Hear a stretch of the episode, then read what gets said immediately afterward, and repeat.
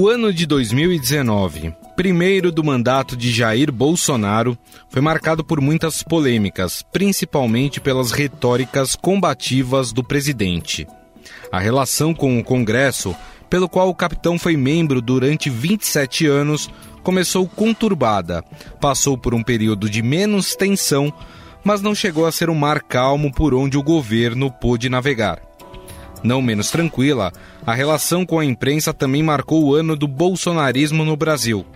Tratados como inimigos de Estado, os jornalistas foram alvo da fúria do presidente em diversos momentos. A mesma retórica foi utilizada pelos filhos de Bolsonaro para atacar aqueles que noticiavam assuntos que não agradavam o governo. Por falar em família, a saída do presidente do PSL e a tentativa de fundar uma nova legenda também teve participação ativa dos três herdeiros do capitão. No final, Jair Bolsonaro se indispôs com outras nações, instituições como a OAB e o Ministério Público, governadores e com o Poder Judiciário.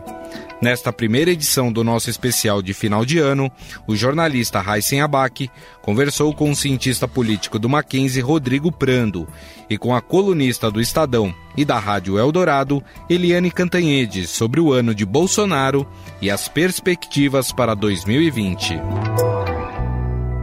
Estadão Notícias. Em 2001, quando fundamos a XP Investimentos, a economia não ia bem. Tivemos até que vender o carro para não fechar a empresa. Com muito trabalho, agora somos uma das maiores instituições financeiras do país. É, aquele carro ainda vai levar a gente muito longe. Para os que acreditam no impossível, nós somos a XP Investimentos. Acredite, xp.com.br.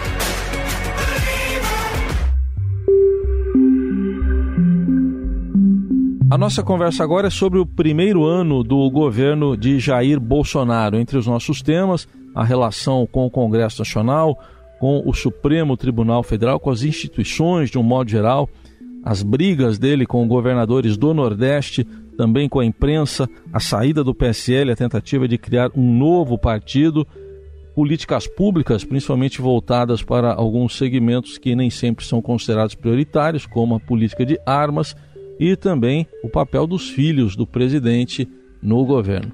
Alguns temas que a gente aborda a partir de agora com dois convidados. Rodrigo Prando, que é sociólogo e cientista político da Universidade Presbiteriana Mackenzie. Tudo bem, Prando? Tudo jóia, Racing. Prazer estar aqui contigo novamente.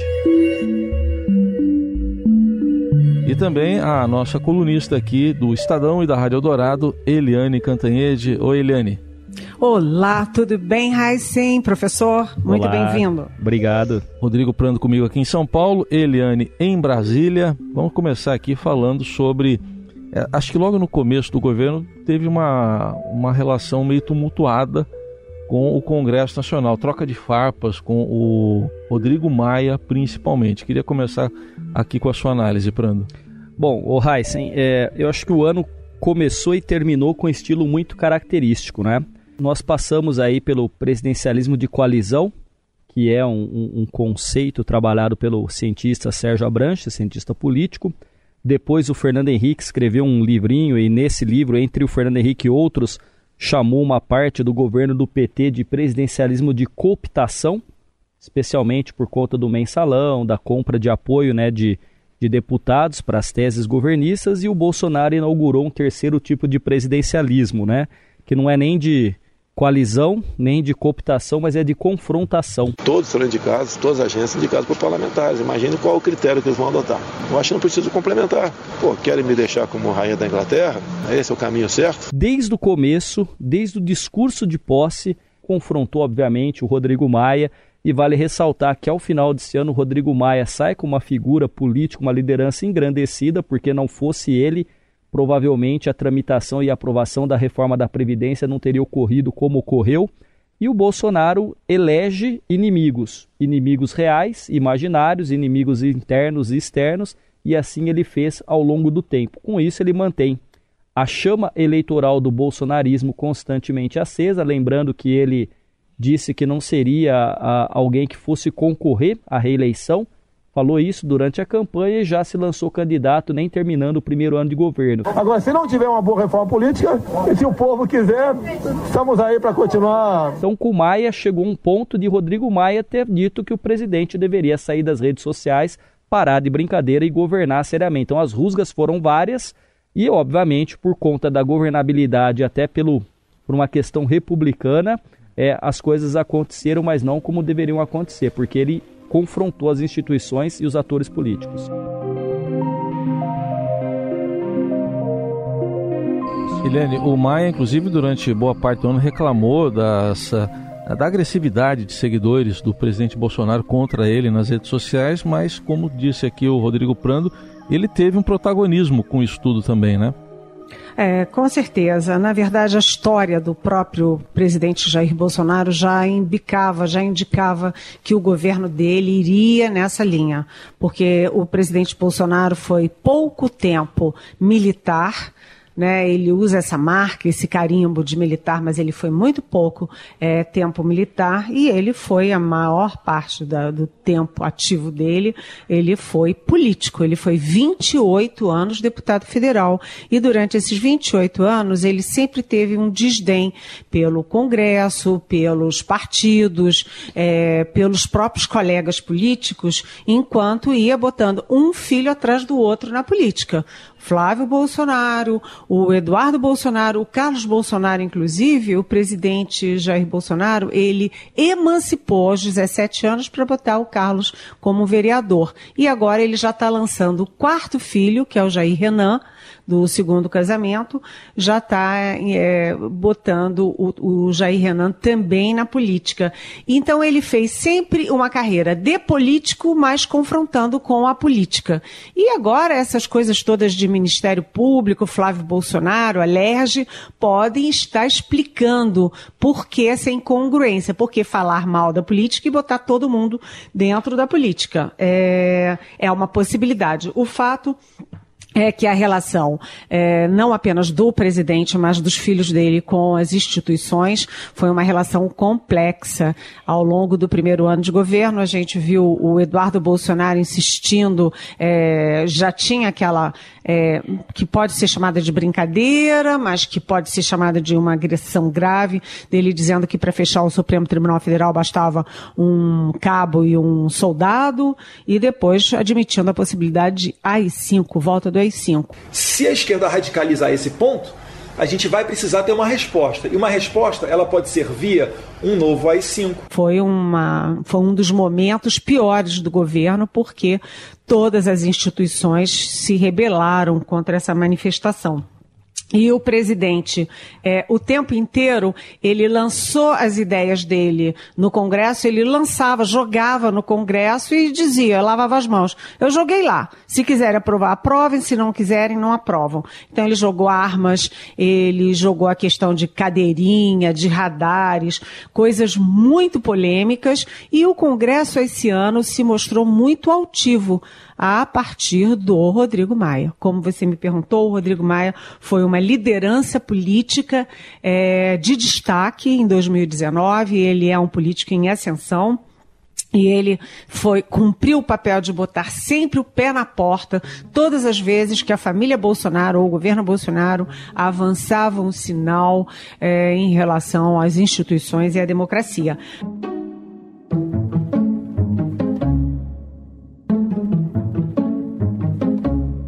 Muito bem, estamos aqui com o Rodrigo Prando, professor do Mackenzie, Helene Cantanhete conosco também falando direto de Brasília nessa avaliação do primeiro ano do governo Bolsonaro.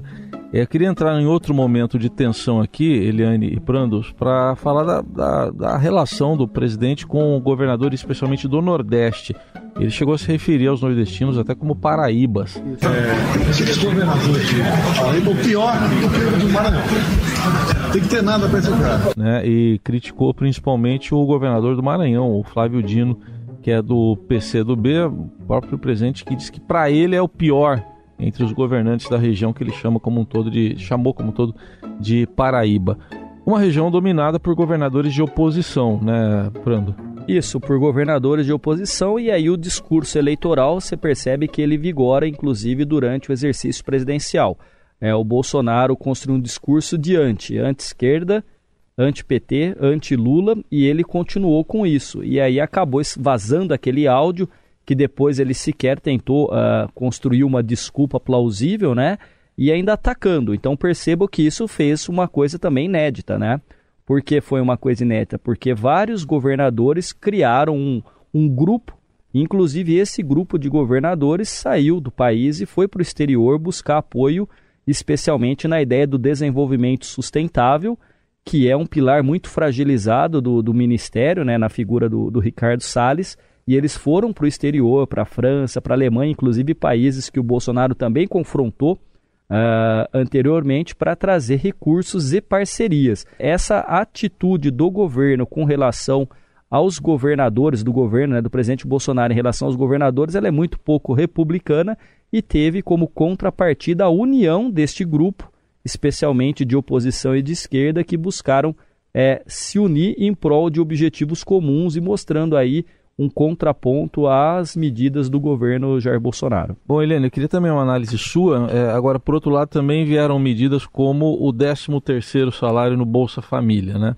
É, porque quando a gente olha o mapa brasileiro, você vê que tem uma mancha vermelha, é a mancha de esquerda que é o Nordeste todo o Nordeste ou é do PT ou é de partidos aliados ao PT, como o próprio é, MDB de Alagoas.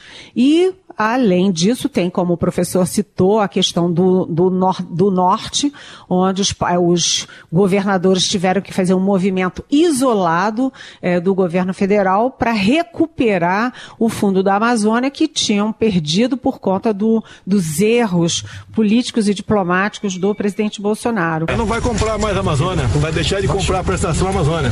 Pode fazer bom uso dessa grana.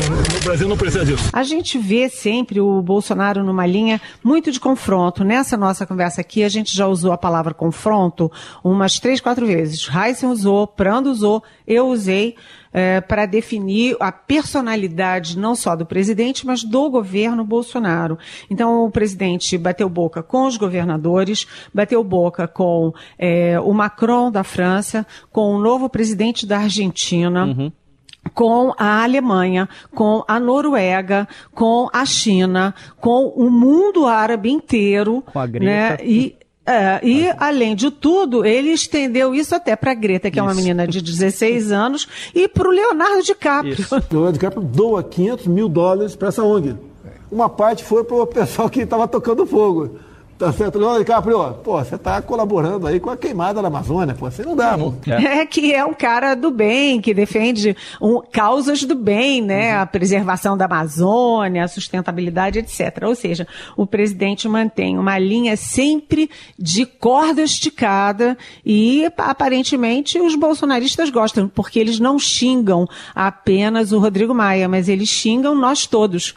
Todo mundo que fala alguma coisa que eles não gostam ou ou que criticam alguma coisa que eles gostam, né, eles vêm com uma carga, assim, vêm armados, né, já que armas são também uma presença constante nesse primeiro ano, eles vêm muito armados, com muita munição contra a gente. Agora, de qualquer jeito, é, Heisen, é, o presidente Bolsonaro percebeu que falta no discurso dele durante esse ano uma palavrinha-chave que é social.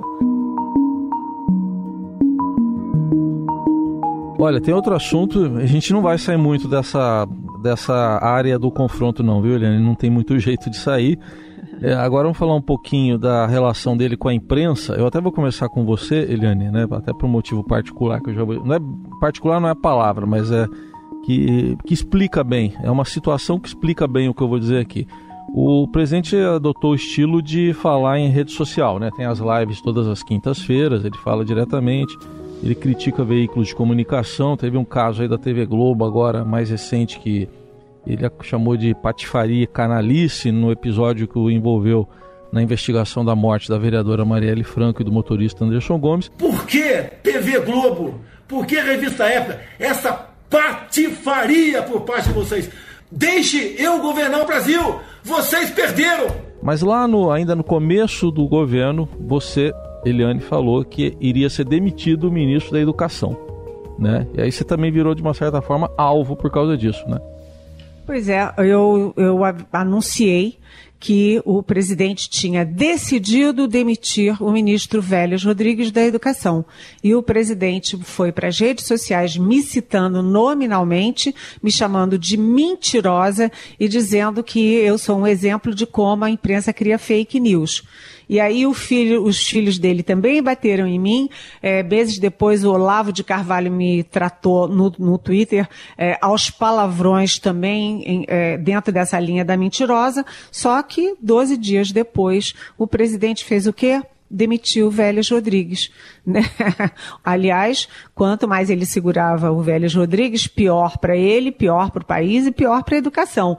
E ele, ele criou sempre uma, uma relação muito, ah, sabe, de confronto, de guerra com a mídia. E os filhos dele também, e o Olavo de Carvalho também, lá da Virgínia, a muitos quilômetros do Brasil, numa outra realidade, mas com a, a a competência de fazer o ministro da das relações exteriores, de fazer os dois ministros da educação, de fazer agora toda a composição da área de cultura tão estratégica para qualquer país.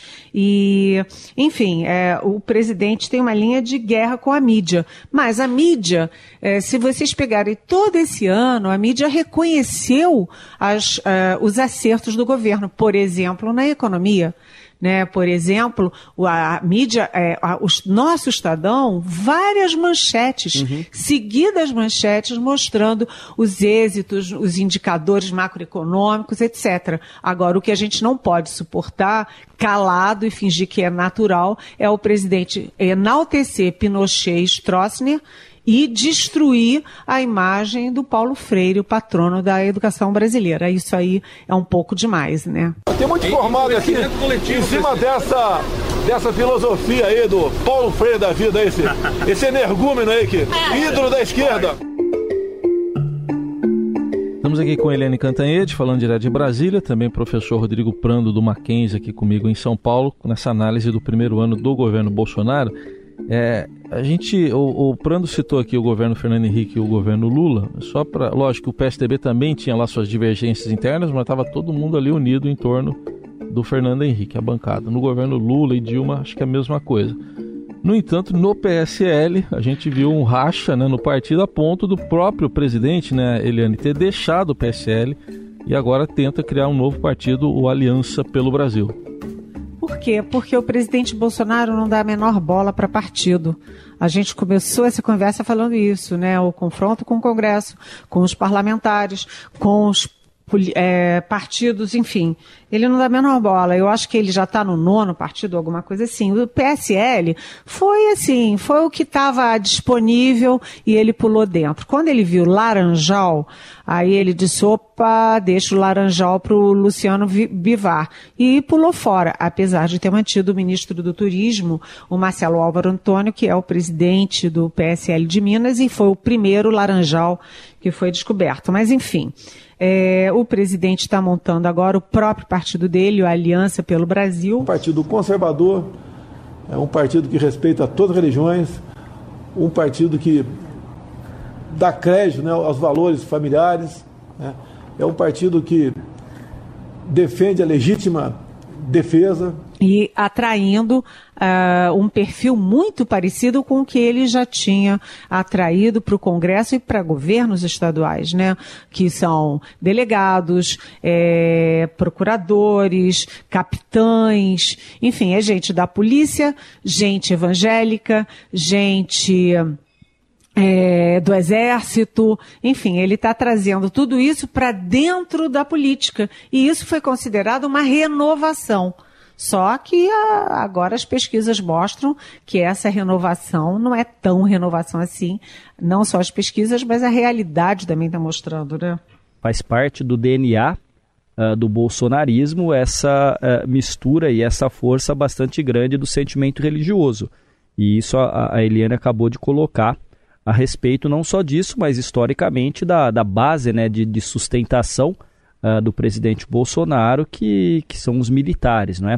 Uh, o presidente se apresentou ainda na campanha, quando candidato, como uma renovação. Sabíamos que não era, mas se apresentou e uma parte do eleitorado, por não ter nenhum envolvimento de Bolsonaro com a corrupção, entendia que ele não era novo porque tinha pouco tempo. Ele era uma novidade porque ele não estava envolvido em nenhum escândalo de corrupção. E ele conseguiu, com esse discurso, uh, se colocar dentro do PSL.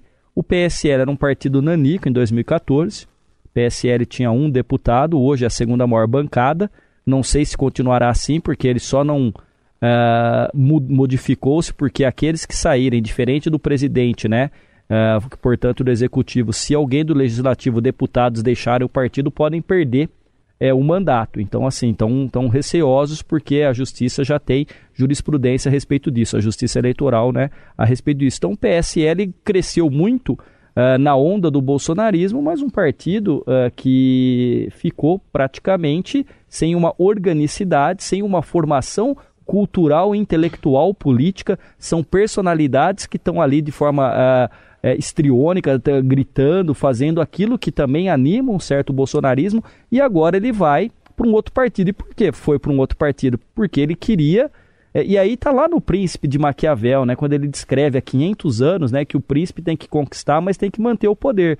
O Bolsonaro queria conquistar e manter o que o fundo partidário, que as projeções é, são de bilhões, né, de até 2022, de quase um bilhão para ser usado uh, na, na, nas campanhas políticas. Agora, sem dúvida, você tem razão, é uma, um, um, um partido que ideologicamente alinha-se a uma direita, uma direita de perfil religioso e com algumas categorias que são historicamente base uh, da política de Bolsonaro.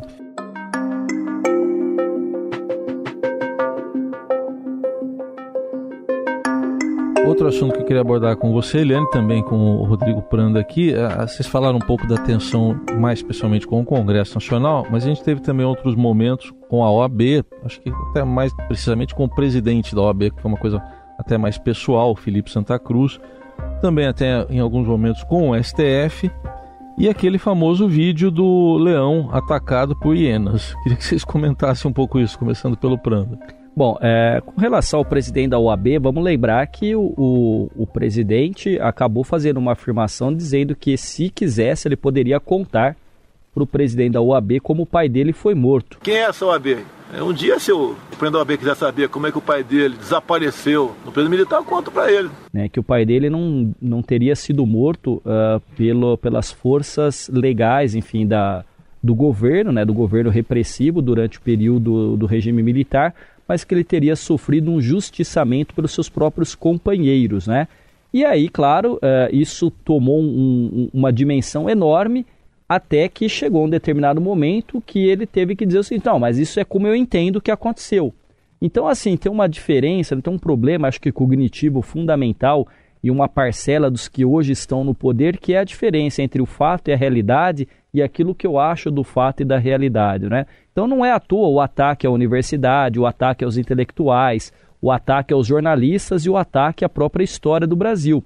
Porque sejam intelectuais, jornalistas, uh, professores, historiadores, se baseiam em fatos. E quando ele faz uma afirmação e na sequência, mas é como eu entendo o fato, espera um pouquinho, não é assim.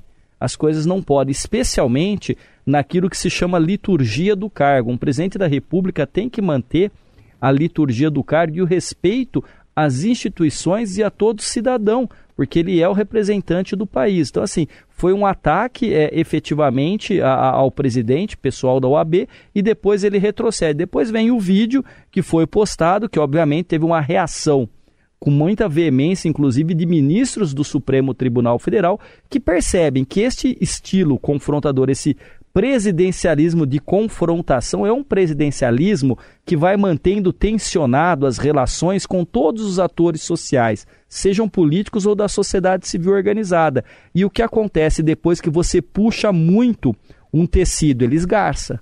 E depois que esgarça, pode rasgar e se rasga não tem utilidade. Então é um perigo. A gente tem que olhar com muita cautela esse tipo de afirmação e não permitir que as instituições e a própria democracia seja solapada uh, por aqueles que entendem a história de uma outra maneira. Queria a sua avaliação também sobre isso, Eliane. Ah, com certeza, né? É... É aquela coisa, quem, quem planta, como é que é? Chuva colhe tempestade. tempestade. E o presidente Jair Bolsonaro, ele parece que tem um certo prazer em plantar tempestade, está sempre, sempre no ataque sempre ele acorda e vai para o ataque. Mas eu acho que é importante ver como é que isso se conforma, comporta, por exemplo, na questão internacional. O presidente, como ele passou 28 anos no Congresso, mas ele não se especializou em área nenhuma, você vai pegar o histórico dele. Ele nunca foi um presidente de comissão temática, nunca foi relator de um projeto relevante. Ele, os, todos os projetos dele são corporativistas e voltados para as Forças Armadas, né? E aí você pensa, e aí, como é que o presidente faz para governar? Me parece que, como ele desconhece muito esses temas, ele é facilmente emprenhado pelo ouvido. Então, ele chega ali num almoço, está tomando uma cerveja com os amigos, alguém reclama. Ih, cadeirinha, cadeirinha é muito chato, aquilo é pesado, é caro. Para que uma cadeirinha? Aí ele transforma aquilo numa política de Estado, quando as estatísticas internacionais, nacionais dizem que cadeirinha salva vida de crianças, assim como radares salvam vidas de, de pessoas. Estou com uma briga juntamente com o Tarcísio na justiça para acabarmos com os pardais no Brasil. Essa máfia de multa que vai para o bolso de alguns poucos aqui dessa nação é uma roubalheira. Essa é a verdadeira indústria da multa que existe no Brasil. Né? Então, você vê que só o presidente mandar retirar o radar já aumentou o número de acidentes e de mortes nas estradas. Então, o presidente, na, no, na política externa, ele também tem esse essa virulência, né? Ele criou, a gente nem citou aqui, por exemplo, quando a gente fala de OAB aqui dentro, o que ele fez com a Michelle Bachelet. Uhum. Ele primeiro é, ele agrediu o povo chileno quando ele chegou lá e enalteceu o Pinochet é, os, as entidades se recusaram a participar do almoço ou do encontro em homenagem ao Bolsonaro. Porque como é que ele chega no Chile e elogia o Pinochet? E depois ele agrediu a Bachelet, xingando o pai dela, que era um militar de alta patente, e foi torturado e morto pela ditadura Pinochet. Né? Tanto que o presidente do, do Chile, que é adversário da Bachelet, ele foi compelido a ir publicamente fazer um manifesto de defesa da Bachelet.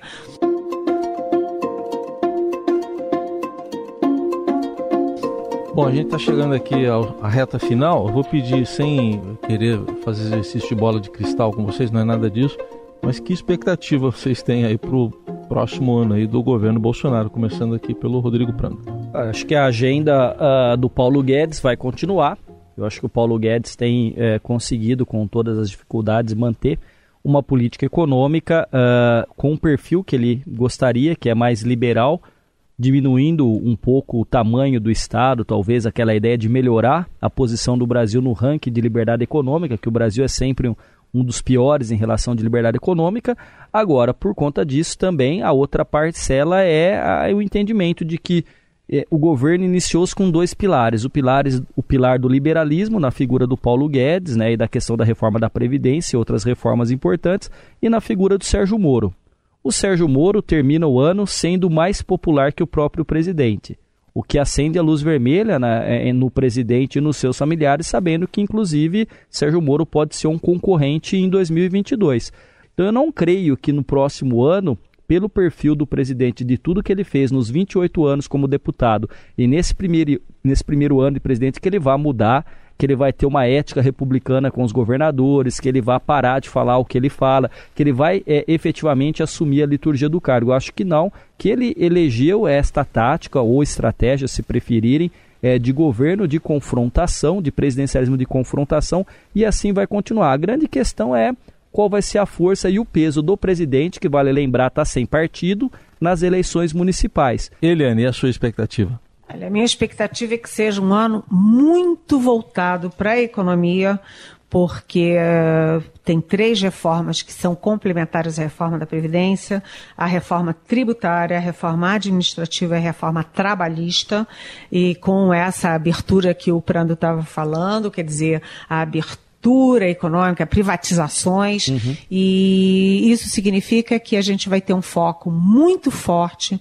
no Paulo Guedes e no Ministério da Economia. E aí justiça se faça ao Bolsonaro, já que a gente está eh, sendo bastante crítico em relação a, a ele, eh, justiça se faça. O Bolsonaro é o oposto do Paulo Guedes, né? O Paulo Guedes é privatizante e globalista e o Bolsonaro é corporativista e nacionalista antiga. Mas o Bolsonaro cedeu às evidências e ao, enfim, ao compromisso do Guedes com a abertura e o foco vai ser esse. Isso é muito importante para o Bolsonaro, porque enquanto o Guedes vai trabalhar em conjunto com Davi Alcolumbre do Senado e com Rodrigo Maia da Câmara, o Bolsonaro já vai começar o ano de 2020 as voltas com as questões envolvendo Flávio Bolsonaro, Fabrício Queiroz e a ex-mulher lá no Rio de Janeiro. Muito bem, assim chegamos ao final desse balanço do primeiro ano do governo Bolsonaro. Para isso, contamos aqui com Rodrigo Prando, sociólogo, cientista político e professor da Universidade Mackenzie. Obrigado, viu? E eu que agradeço, Raíssa e Eliane, por participar com vocês. É sempre um enorme prazer. Também obrigado a você, Eliane. Eliane, que é colunista da Rádio Dourado e também do Jornal Estado de São Paulo. Muito obrigada, Raíssen Prando. Muito bem-vindo sempre. E obrigado a você, ouvinte. E até 2020. Vamos continuar juntos.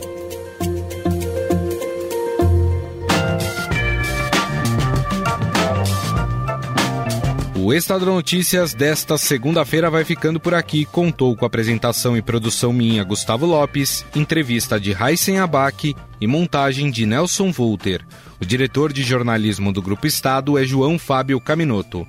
Mande seu comentário e sugestão para o e-mail podcast@estadão.com. Um abraço e até mais. Estadão Notícias.